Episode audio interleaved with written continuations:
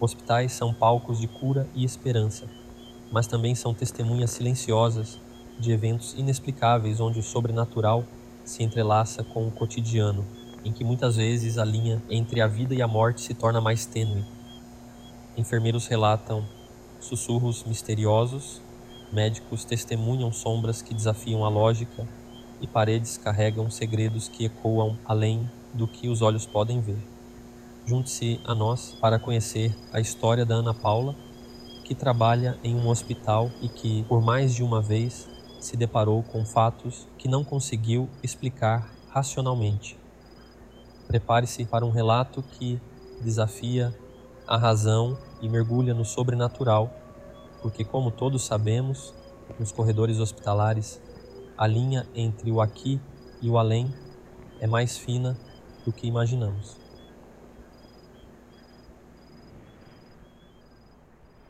Olá, galera da estrada. Eu sou Ana Paula, moro em Vila Velha, aqui no Espírito Santo.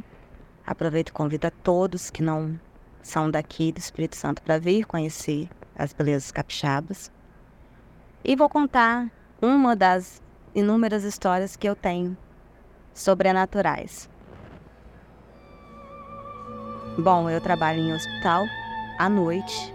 O meu plantão é de 18 às 6 da manhã. Eu trabalho na área de farmácia hospitalar. Né? O, o hospital que eu trabalho tem oito andares. E nessa época dessa história, eu estava trabalhando no sexto andar, que é o andar da maternidade, e que recebe prescrições de todos os andares. A gente tem a nossa rotina, né? Lá na, de, além de medicação, de curativo também, de kit de curativo. Então, o horário da janta é de 10 às 11 da noite. Então, nesse sexto andar, a gente trabalhava em duas pessoas, eu e um amigo meu chamado David. E eu fui fazer, fui fazer meu horário de janta, meus 15 minutos, retornei e o David saiu. E o David muito brincalhão, é um cara muito brincalhão.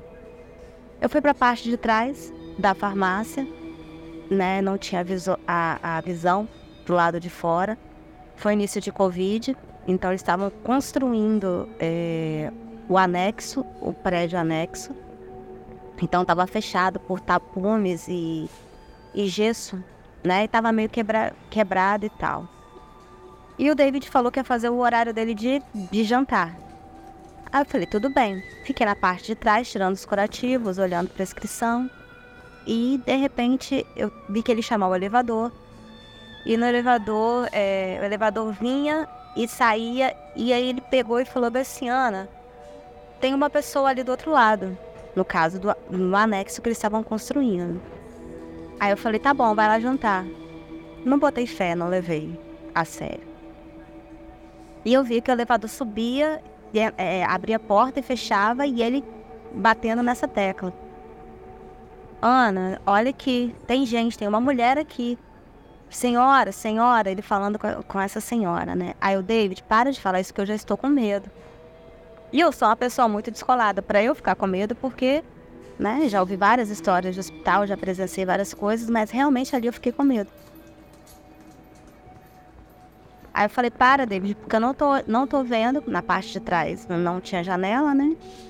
E eu tô ficando com medo, para com isso. Ele falou assim, cara, eu tô falando verdade, vem aqui, vem aqui porque tem uma mulher aqui no anexo.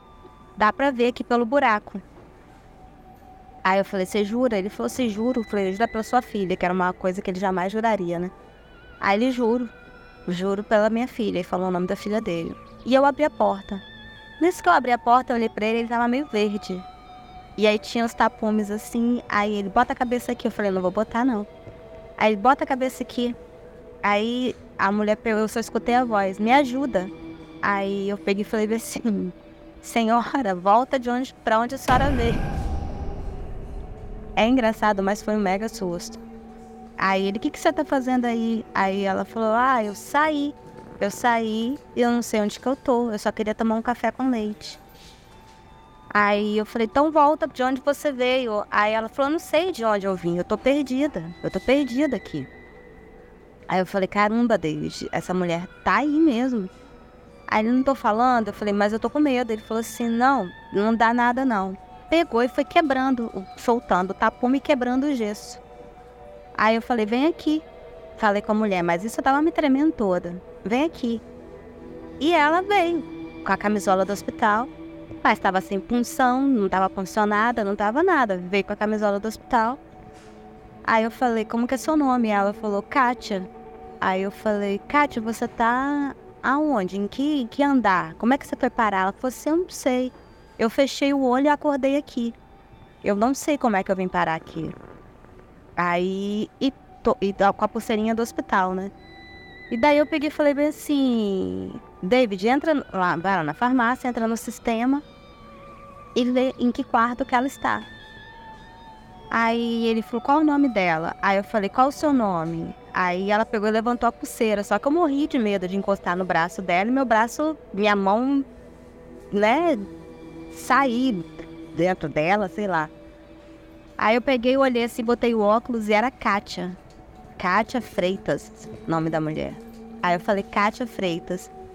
Aí, aí o David foi lá digitando, Eliana, não tem Kátia. Não tem Kátia internada aqui. Eu falei, Kátia com K. Aí ele pegou, deu risada, aí falou, aí ela falou assim, eu vou no banheiro. Eu falei, tudo bem. E entrou no banheiro, no nosso banheiro, banheiro de funcionário. E eu não saí da porta. Não saí. Eu vi ela entrando, fechando a porta. Eu falei, tenta Kátia com C. Kátia com K, quer dizer, Kátia com K. Aí ele pegou e falou assim: ah, tá no oitavo sub Fiquei esperando na porta, nada da mulher sair, nada da mulher sair. E ele também. Aí eu bati na porta e eu, quando eu abri, a porta estava aberta, tentei abrir a porta. Eu imaginei que estivesse trancada, mas não estava. Abri a porta não tinha ninguém. E eu fui no andar procurar essa Kátia e ela tinha acabado de entrar em óbito. Tinha coisa de, de meia hora que ela tinha entrado em óbito. Então, essa é uma das histórias de hospital. E aconteceu sim. Eu estava ali para poder contar para vocês.